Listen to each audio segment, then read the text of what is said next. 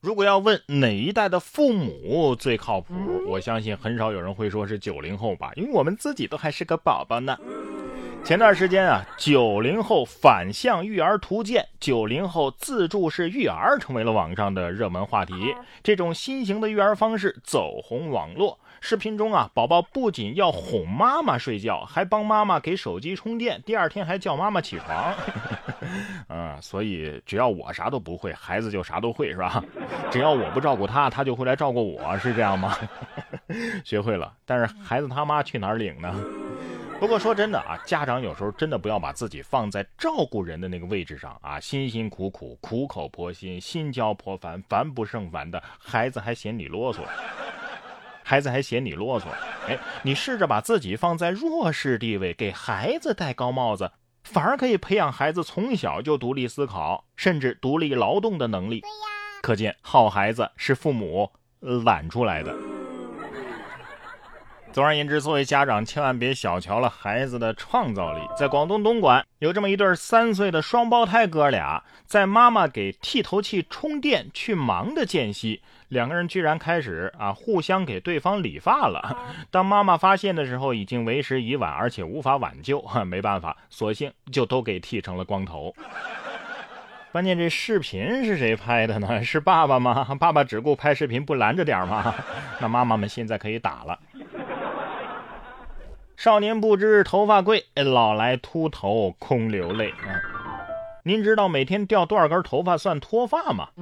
专家表示，每天掉发小于五十根属于正常掉发范围，每天掉发超过一百根就属于是脱发了。如果是五十到一百根呢，说明存在脱发风险。那么怎么检测呢？用你的拇指和食指拉一束头发。如果掉六根儿以下，就属于是正常情况；掉六根儿以上，说明啊已经存在脱发的风险。啊，掉头发原来是按根儿算的呀，我还以为是论把呢。数什么数，费不费劲啊？看看自己的发际线不就明白了吗？还什么食指拉一束头发，一束是五十到六十根儿，算了，我觉得我的发量啊支撑不了一次测试。除了脱发困扰咱们现代人的问题，还有一个，那就是肥胖。江苏淮安的二十五岁的小张啊，体型就比较胖。两个月前呢，开始尝试一种网红的生酮饮食减肥法，结果一周前他的右脚啊出现了肿胀、疼痛等症状。经检查，小张的血清尿酸已经是达到了七百多，痛风诊断明确。医生介绍啊，小张是因为过量的食用高嘌呤的鱼虾和红肉等食物，而且平时啊喝水比较少，导致尿酸急剧增高，引起了痛风。在这里还是提醒大家呀，爱美之心人皆有之，但是减肥一定要注意方式方法。嗯，我觉得医生说的太对了，咱咱不减肥了吧？哎呀，这种减肥方式啊，确实不太适合我，因为。太贵，不知道谁教你的这个方法。吃蛋白没问题啊，但是吃完了你还得练呀，是不是？对呀。搞点什么体育运动，哎，但是打麻将不算啊。在上海就有这么一位金女士和朋友去一家火锅店就餐，因为需要排队的人太多了，为了打发时间啊，他们就把车上的麻将给拿了出来，在火锅店的门前支起了摊儿，打起了麻将。金女士表示啊，当时被很多人围观啊，感觉要当场社死了。这不会的哈，只要我不尴尬，尴尬的就是别人。社死什么呀？要的就是这热闹，是不是？有公园围观大爷下象棋那味儿了。不过要说被围观啊，这段时间被围观最多的应该是北京环球影城那个威震天了。在北京环球影城与威震天合影的现场，有两个女孩啊，因为插队问题发生了争执，威震天劝架无果，放弃了演出。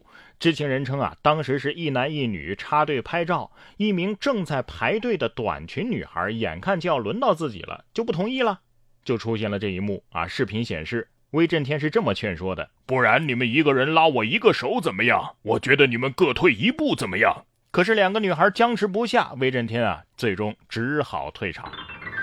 哎呀，操碎了心的机器人！威震天心想：无知的人类，我就说当年直接毁灭地球就没这么多麻烦事儿了。叫我说呀，都下去，让我拉威震天的手，还不给威震天涨涨工资？街道办事处的事儿他都干了。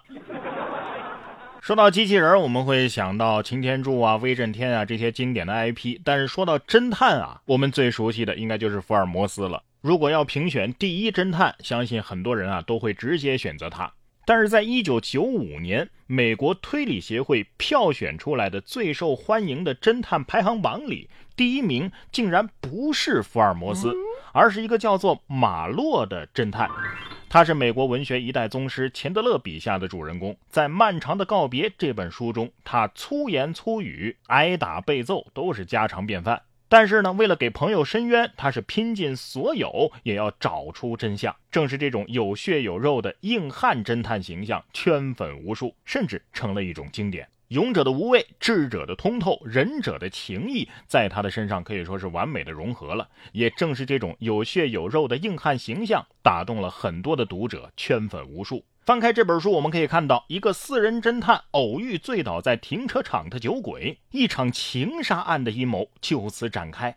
原以为真相触手可及，但是结果却是层层陷阱，重重反转。